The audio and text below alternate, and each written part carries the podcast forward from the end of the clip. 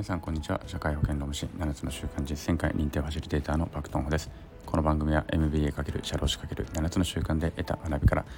日々の成長と一歩の前進を目指す番組です、えー、6月21日水曜日になりました。皆さんいかがお過ごしでしょうか？えー、っとですね今日はですねその、まあ、ちょっと事務所のねえー、っと、まあ、うちのメンバーとお話あの、まあ、ワンオンワンをしていていろんな話をした時にねあの少し私自身が気づいた話っていうのをしてみたいと思います。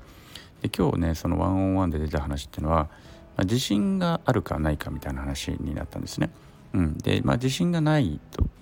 時があるみたいな話をそのうちのメンバーの子が言っていて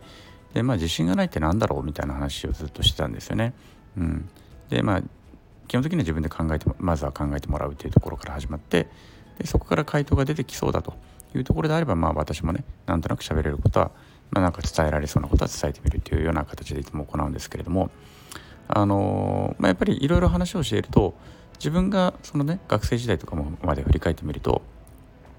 自分が例えば試験勉強とかね部活の練習とかを必死にもうここまでやりきったっていうぐらいまでやったやった時にはやっぱり自信を持てたということですよね。でそうでない時は自信がないいうことなので、まあ、これもうほとんど答えが出てるわけですよね。つまり準備をすれば自信がつくよねって話ではあったりするわけなんですよ。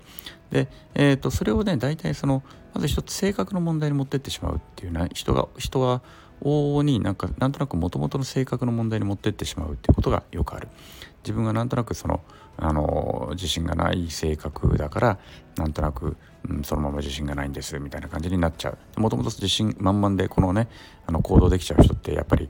ね、幼い頃からまいたりするわけじゃないですか、まあ、ちょっと昨日強かったりとかね。あの根拠のない自信を持ってどんどんどんどん前に進める人って確かにいるんだけれども。とはいえあの自分自身がそうじゃないからといってそこであのこうあの自信を性格のせいにしてね自信を失っていってしまってはいけないんではないのかなと。じゃあこれを克服するためにどうすればいいのかっていうことですね。もともと性格的に自分は自信がないんだよなっていうふうに思ってしまう人がこれを克服するにはどうすればいいのかっていうのを、まあ、ちょっと今日話しながら自分なりにも考えてみたわけです。でね大きくは3つ、うん、私なりにちょっと考えたところがあります。えっと一つはまずやっぱりね、あのー、行動をとるということですよね。あのー これ何かというと準備をすればできるということが分かっているのにもかかわらずその準備を怠っているつまり日々の行動が伴っていないこれはもうもちろんねあの当然じゅあの自信つかないですよね。あの例えば気持ちをねあの前向きなポジティブな気持ちを持つ前っていうのもまあよく言われることなんですけれどもポジティブな気持ちでね前向きに捉えるっていうことも大事なんだけども実は前向きに捉えるだけでは不足していて前向きに捉えたって行動がその後の行動が伴わなければそれは単純に、うん、まあ精神やまないよねっていうぐらいの話でしかなかったりして特に成長がないわけですね。前向きに捉える以前にも私オポチュニティマインドで捉えようって話をしたんですけれどもこれ大事なのは何かというと前向きに捉えた後にその後に自分の行動をするということですね。この行動をすることによって結果が伴ってくるというわけなのでまずはやっぱり行動しなければ話にならないよねっていうのが一つですよね。で行動をするというのは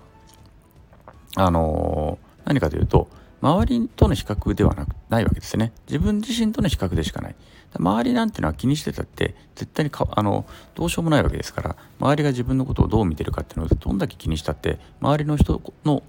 あの私の見方を変えることはできないわけですからじゃあどうやったら変えることができるのっていうふうになると自分自身が行動をして努力をして何かしら自分自身が変わっていくしかないということですよね。なのでこれがあの一つ行動をとるということだと思います。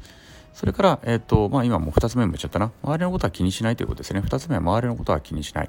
あの、周りのことなんか本当どんだけ気にしたって、これ7つの習慣でいうところの影響の輪と関心の輪っていう話になりますけれども、関心の輪っていうのはいろいろ気になることですよね。うん、人がどう思ってるかとか、明日の天気どうなるかとか、うん、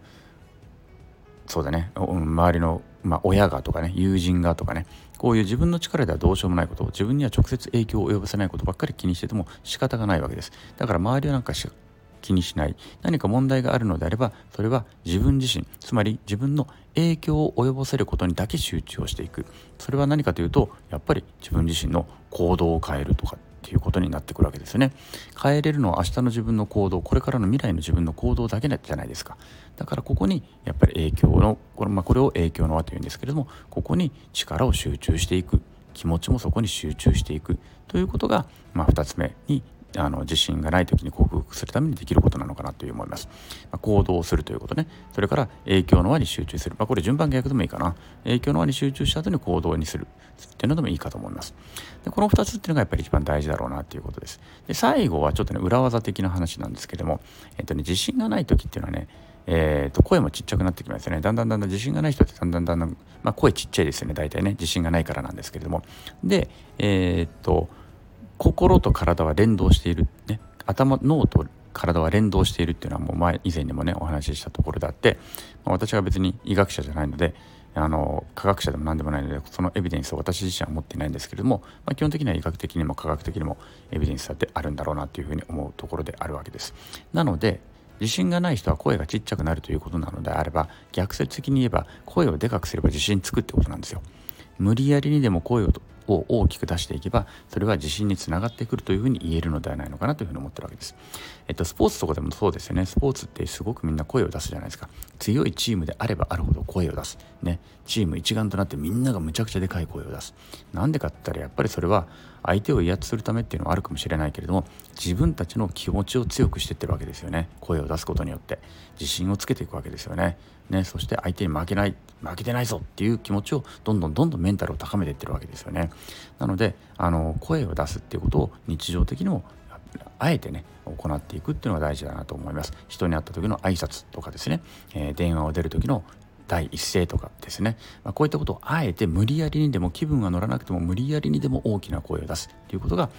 えーと、自分のですね気持ちを前向きにしていく、えー、とても大きな